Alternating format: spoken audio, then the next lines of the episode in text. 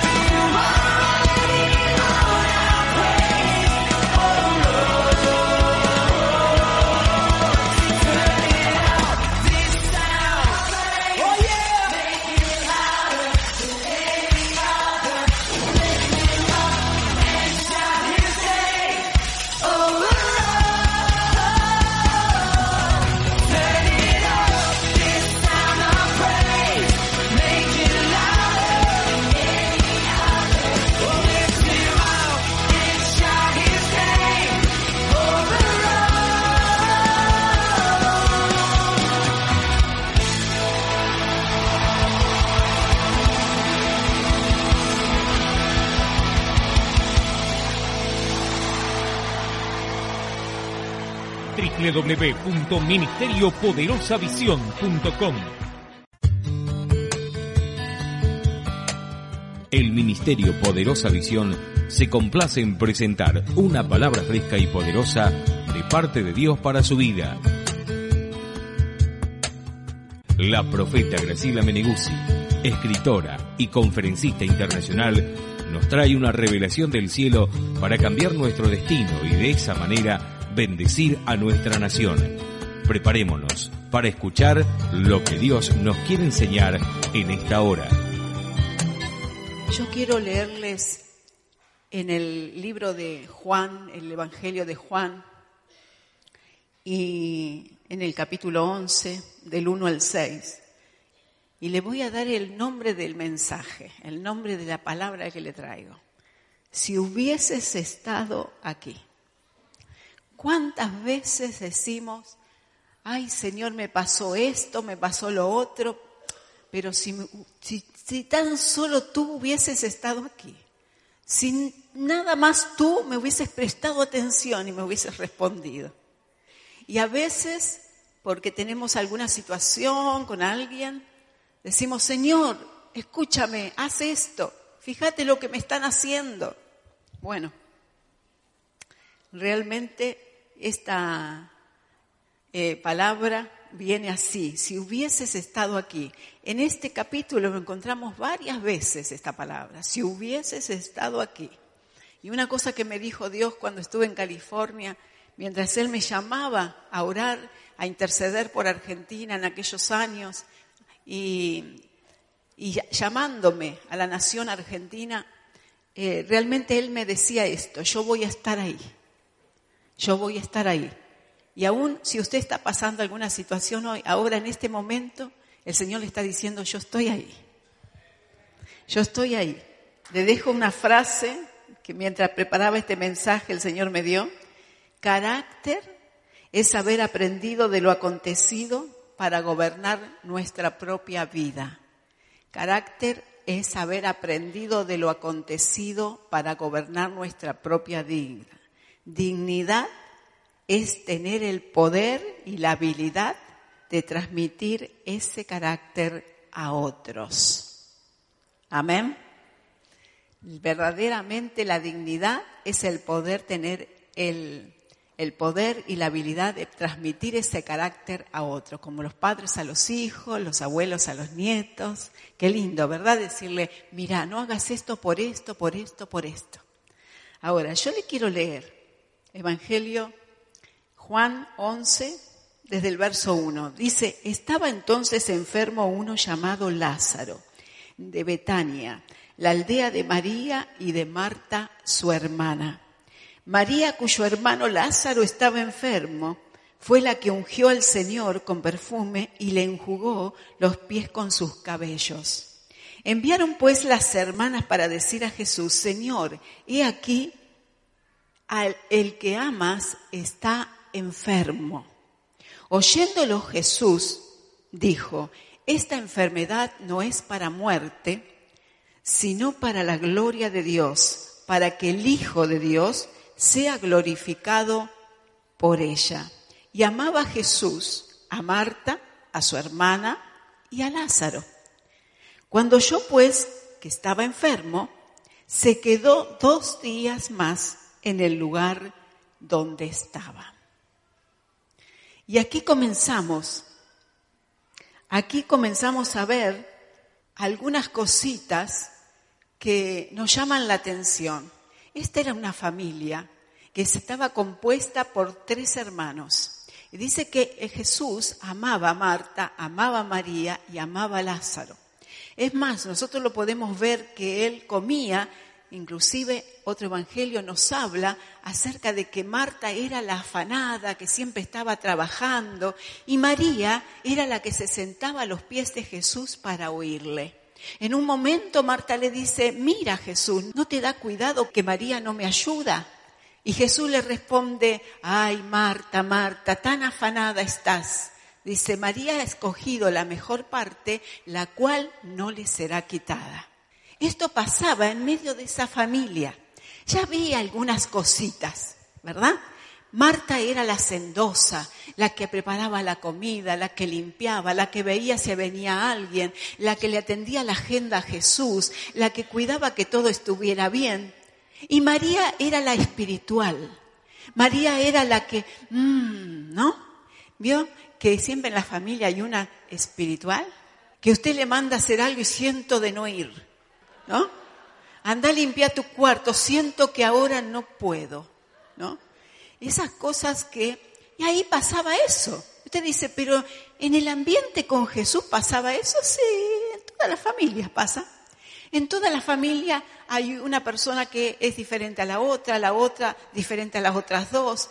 Y en el medio estaba Jesús tratando de hacer la conexión entre una y la otra. Como diciendo, Marta, no te dé cuidado. Si a vos te hace feliz limpiar, hacer la comida, cansarte, atenderme la agenda y hacerme todo eh, lo que haces, quizás lavarle la ropa o prepararle el cuarto, hacelo y hacelo con alegría, pero no le pidas a María que sea igual que tú, porque no es igual que tú.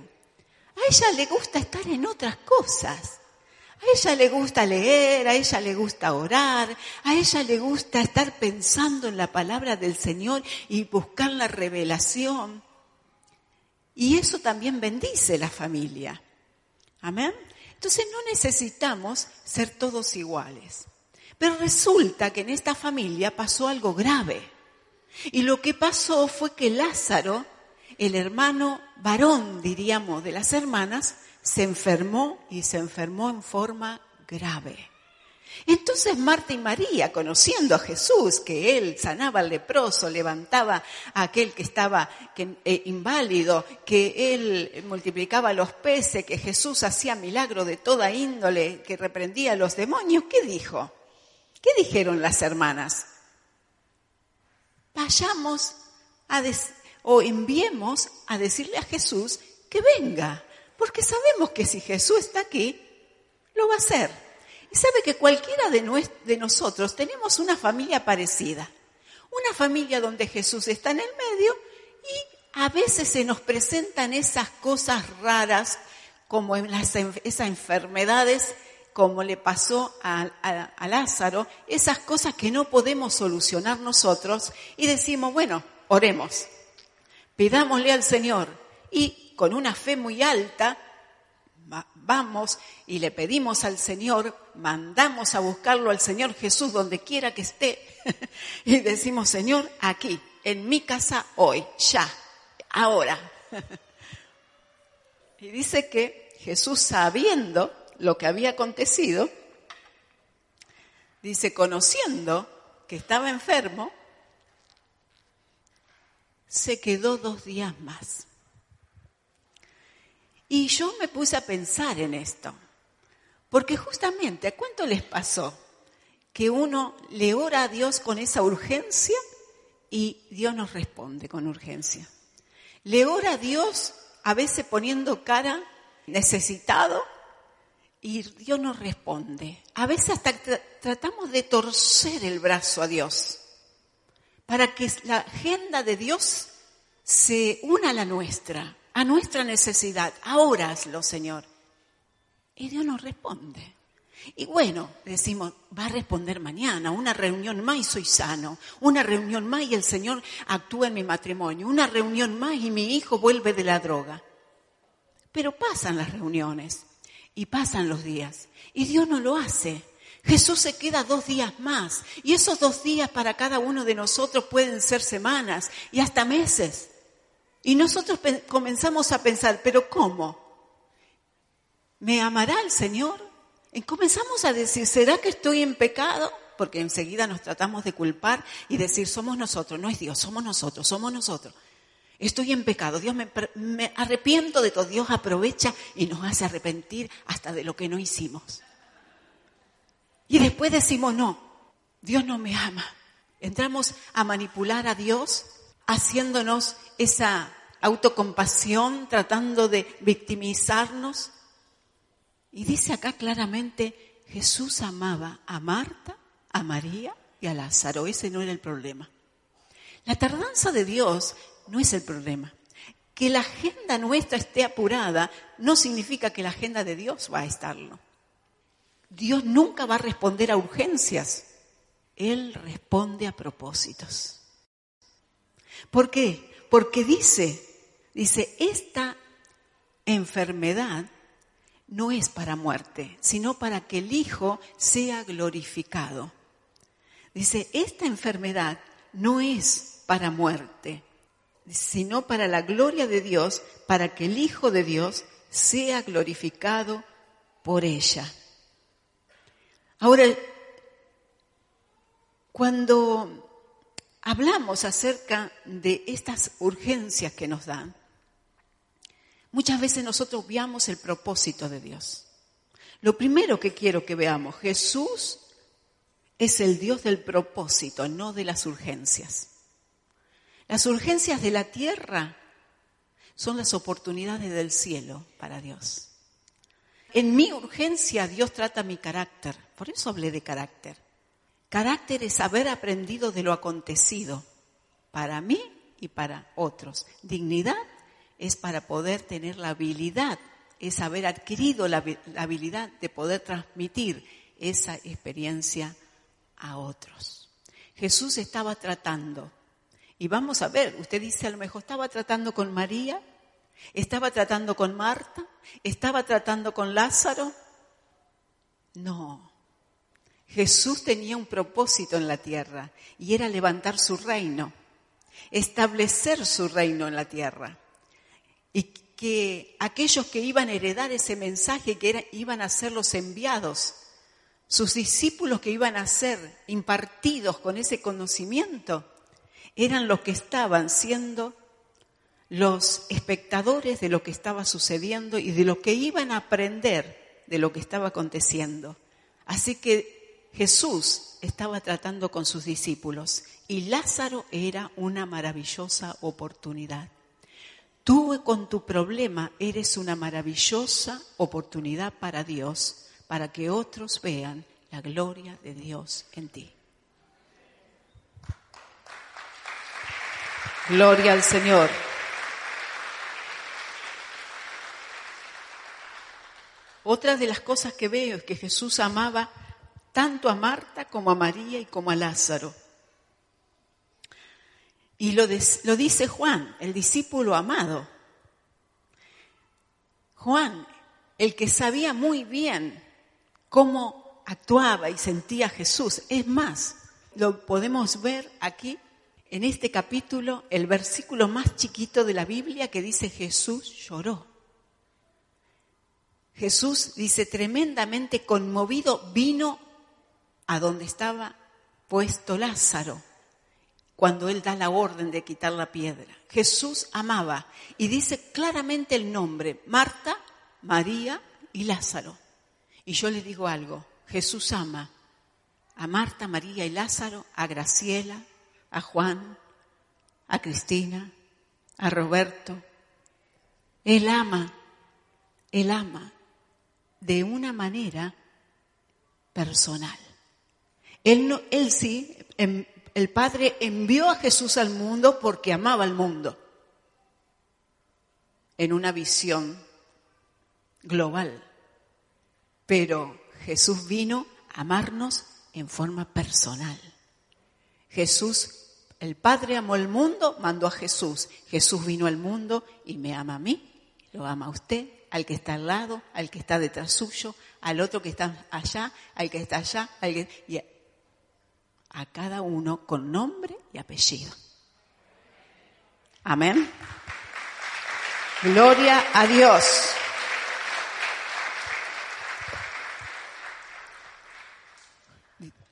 Jesús no se tarda porque no nos ama. Es más, se tarda porque nos ama. La obra que más cuesta es la de que más valor va a tener. Si usted gana una batalla chiquita, la medalla es chiquita. Pero si usted gana una batalla grande, la medalla es grande. Corramos con paciencia la carrera de la fe. Amén. Y otra de las cosas que veo es que Jesús no ignoraba el desenlace. ¿Usted cree que Jesús no sabía que Lázaro, iba a morir? ¿Usted cree que Jesús ignoraba que Lázaro iba a morir? Por supuesto que no. Jesús sabía lo que, lo que iba a pasar. Pero a veces pretendemos que el Señor se mueva a nuestro ritmo. A veces pretendemos que el Señor conteste a nuestra manera. Y si no lo hace, es como que decimos, bueno, ¿qué es lo que está sucediendo? ¿Qué está pasando con Dios? ¿Qué me está pasando a mí? ¿Qué está pasando con el otro? ¿Con los involucrados? ¿Por qué Dios no me hace justicia? ¿Por qué Dios no le habla a este o a esta? sorda espiritualmente, no entiende las cosas de Dios. Amén. Y después al final decimos, la voluntad de Dios es un misterio. ¿O no? Y con eso zafamos, especialmente los pastores. La voluntad de Dios es un misterio. No, no es un misterio. Nosotros no lo sabemos. Para nosotros es un misterio. Él está actuando con propósito. Él está actuando en esa persona que se equivocó, en la que usted pide que los rayos le caigan arriba no para alumbrarle. Él está actuando en esa persona que cayó, que pecó, que Él está esperando que se arrepienta. Eh, él está actuando, él, está, él tiene un propósito. Dios nunca se mueve sin propósito. Amén. Aún en las peores condiciones, sabemos que Dios tiene un propósito. Y aquí había uno. Y no estoy llegando, ¿eh? Estas son cosas aledañas, alrededor, en torno a la palabra que le vengo a dejar. Le estoy diciendo solamente lo que es el paisaje, pero no le estoy mostrando la casa. Ahora sí, vamos a entrar. El verso 21 y el verso 32. Tanto Marta como María reclamaron a Jesús su presencia en una situación tan límite como esta. ¿Cómo, ¿Cómo es que él no se encontraba? ¿Cómo es que él no voló a la casa de Lázaro a solucionar el problema? Dice Juan 1.6, antes de leer el otro, dice, cuando yo pues, que estaba enfermo, se quedó dos días más en el lugar donde estaba. Tranquilo Jesús. Cuando usted tiene, cuando usted conoce el propósito de Dios, usted tiene paz, usted está tranquilo. Él amaba, él los amaba, pero él no estaba, no, estaba urgido, él no, no estaba, no tenía urgencia, él tenía propósito. Y él estaba actuando con propósito. Ahora, dice el verso 14, entonces Jesús les dijo claramente, dice, Lázaro ha muerto. Dice, y me alegro por vosotros de no haber estado allí para que creáis, mas vamos a él. Aquí está, aquí está el kit de la cuestión. Es el verso 14 y 15. Luego vamos a leer el otro. Dice, entonces Jesús les dijo claramente, Lázaro ha muerto. Por primero le dijo, Lázaro duerme y voy a despertarlo. Entonces los discípulos dijeron, ah, si duerme va a vivir, va a estar bien. Y Jesús, con esa paciencia, ¿no? Vio que cuando hay personas que no entienden lo espiritual y usted se lo dice de una manera y se lo dice de otra y se lo vuelve a decir y no entiende, usted tiene que ser crudo. Y, ac- y acá Jesús fue crudo. Entonces Jesús le dijo claramente, amén. Digo, a veces tengo que, eh, diga conmigo, a veces tengo que hablar claramente. Lázaro ha muerto, le dice Jesús, y me alegro por vosotros de no haber estado allí para que vosotros, para que creáis, mas vamos a él. Jesús se alegraba de no haber estado. Mm, ¿Cómo entendemos esta palabra? Además de no ir, encima se alegra. Además de no haber estado en la urgencia, además se alegra de no haber llegado. Dice, yo me alegro por, por vosotros de que yo no haya estado allí. Yo me alegro por ustedes. ¿Por qué? Porque Jesús estaba formando un carácter en, en los discípulos.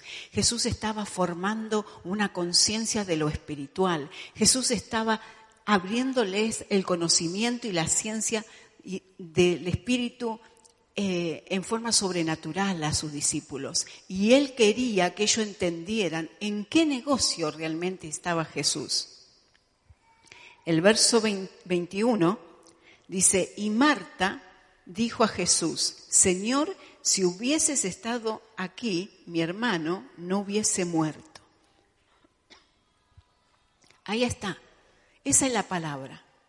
Dice que Marta fue la primera. Señor, cuando llegó Jesús, ella salió a recibirlo, Ma- María se quedó. No sé si es porque estaba un poco molesta que Jesús no había llegado antes o porque seguía orando de que Jesús llegara porque parecía como que estaba tardando mucho. Pero Marta salió rápidamente y dice que en vez de saludarlo, ¿qué tal Jesús? ¿Cómo andás? ¿No? ¿Cómo te fue en el viaje? No, no, le dijo, si hubieses estado aquí mi hermano no hubiese muerto. Directamente, diciéndole, Señor, nos fallaste.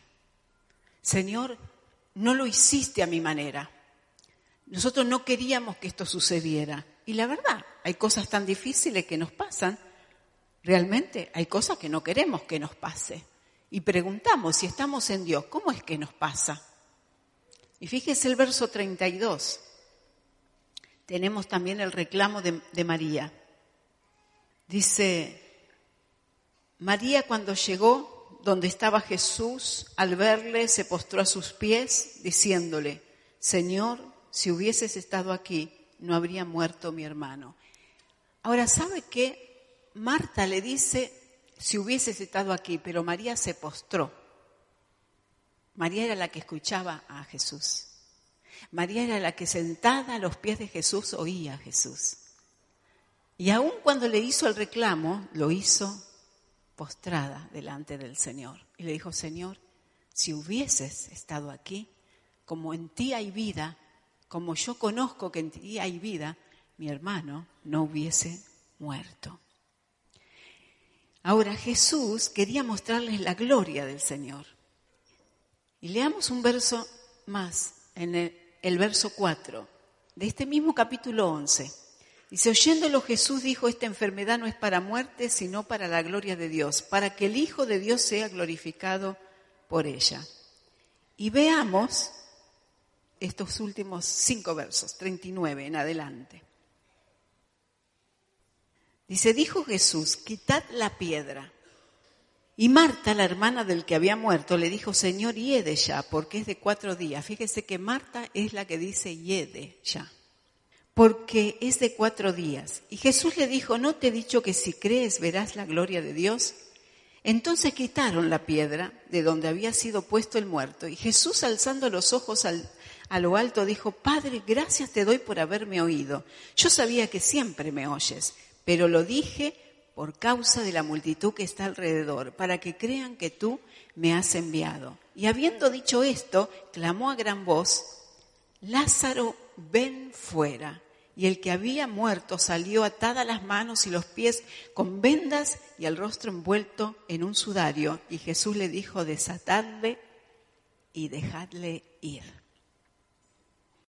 www.ministeriopoderosavisión.com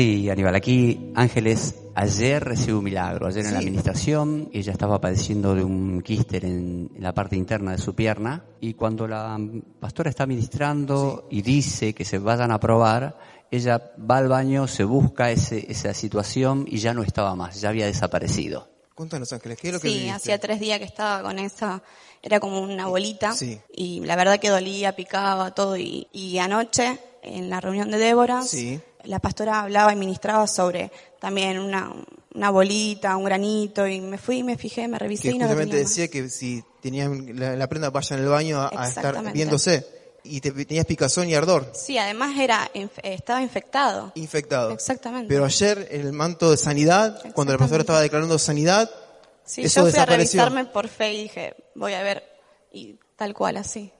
Gloria a Dios, Gracias a Dios. gloria a Dios. Muchísimas gracias Ángeles por tu testimonio. Gloria a Dios.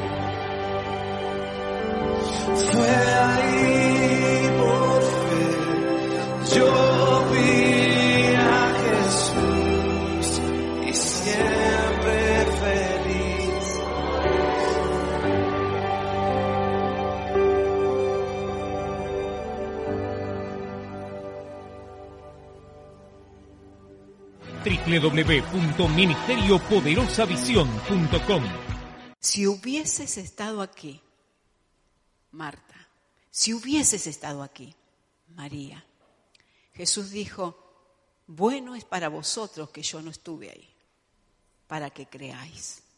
¿Para qué dijo Jesús que era el propósito? Para la gloria de Dios.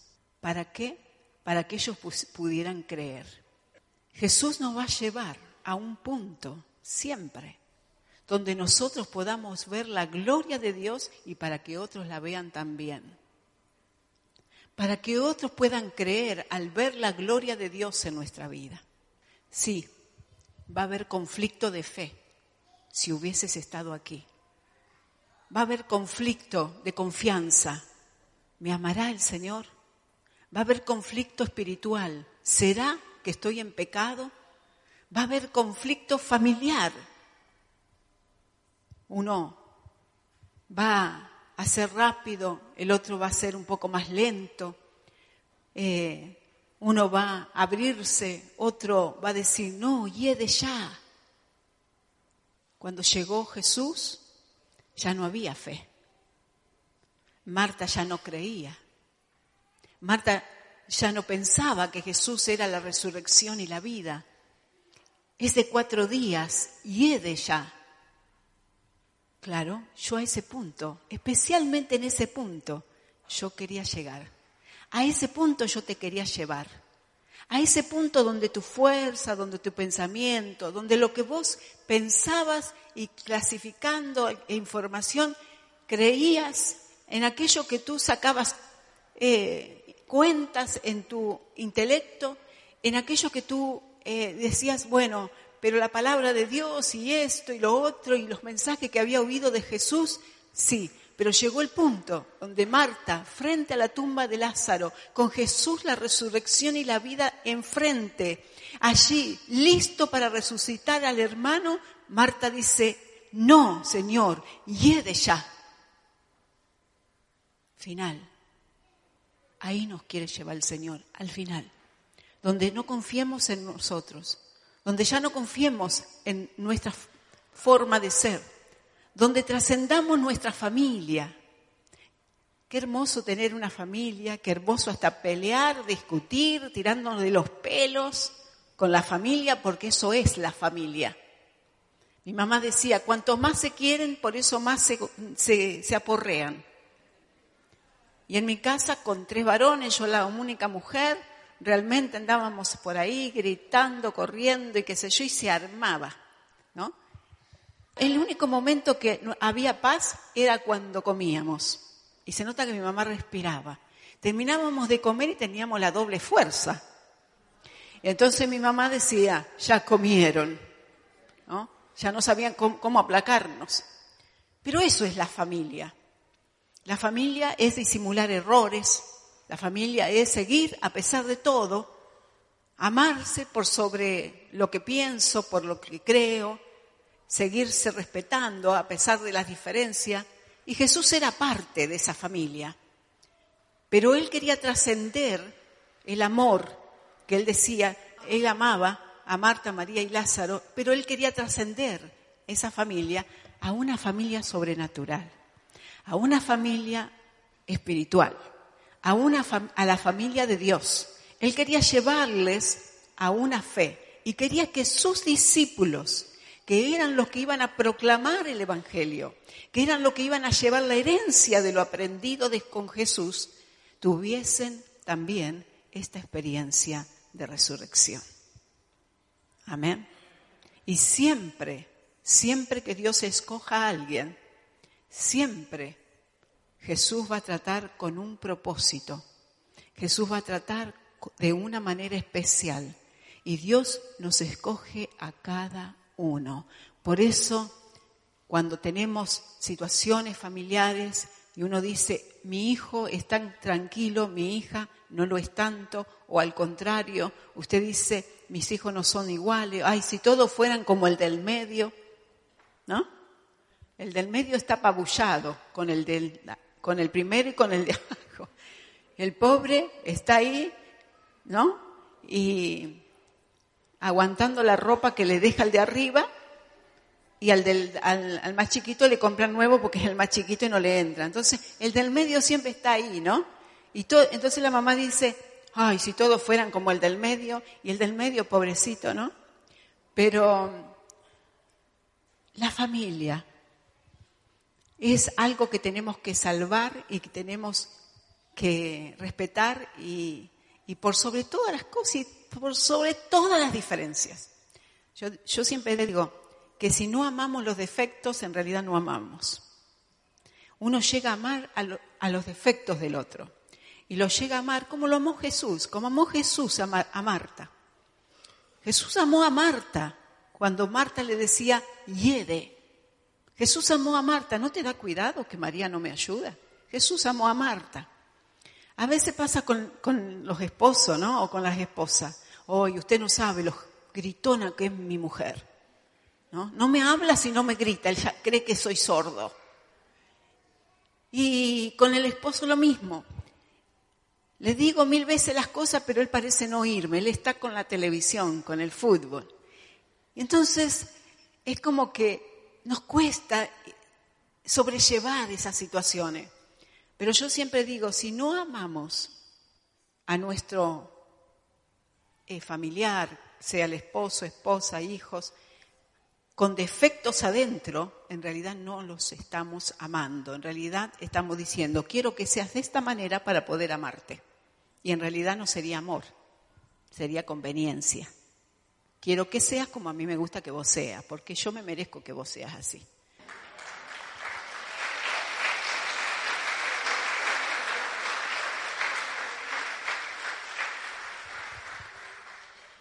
Porque a veces pensamos que es la familia. Eso es la familia. Es una Marta dentro, es una María y hasta un Lázaro que se le da por morirse.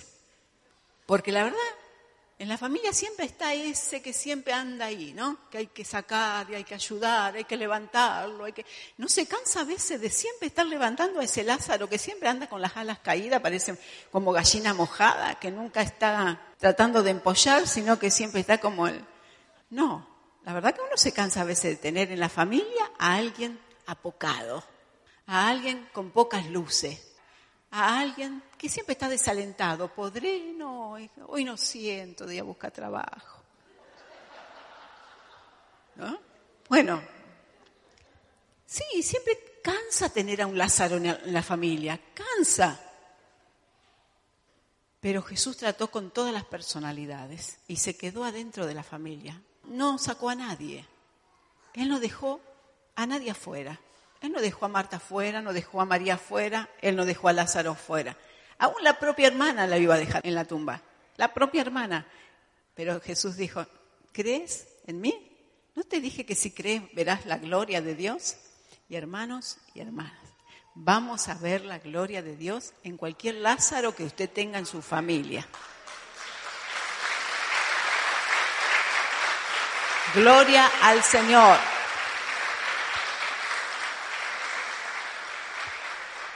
La muerte de Lázaro puede ser un problema, no sé, una situación, algunas no están difíciles, no están graves, otra puede ser adicciones, puede ser situaciones físicas. La enfermedad de Lázaro representa propiamente el dolor eh, el descorazonamiento, la desilusión, la enfermedad de Lázaro y la muerte de Lázaro representan aquellos sueños inalcanzables, aquello que no se puede lograr sin Jesús adentro. Lázaro, su enfermedad, su gravedad, su muerte, representa en una familia lo que no se puede arreglar sin Dios adentro, sea lo que sea, sea lo que sea. Uno puede tener juventud, como el testimonio que hemos escuchado, primeramente como Verónica, estoy diciendo bien, ¿verdad? Ella, una chica joven, pero estaba delgadita, estaba sin vida. Ahí hay un Lázaro, un Lázaro que no iba a otro desencadenamiento que lo que le iba a pasar. Sin embargo, Jesús vino a su familia, Jesús vino a su vida. Y Jesús viene justamente a arreglar los Lázaros que tengamos en forma personal también. Los sueños que no se quieren cumplir, las metas que no podamos alcanzar. A veces pensamos, esto ya no tiene solución. Ah, sí, ¿por qué? Y porque hace años que estoy así. Ah, sí. Jesús se tarda, dos días más se quedó. Fíjese que dos días son 48 horas. Si usted lo suma, da el número 6. El número 6 en la Biblia representa al hombre y a la voluntad humana. Si Dios todavía no vino a tu vida es porque está quebrando tu voluntad humana. Todavía te estás haciendo algo tú. Todavía estás en control. Dice que sí, que Dios lo haga, pero tienes bien agarrado el problema, bien agarradita la situación y no la sueltas. Y Dios está esperando que la sueltes, que la sueltes. Dios está esperando que la sueltes. Gracias por compartir este momento juntos.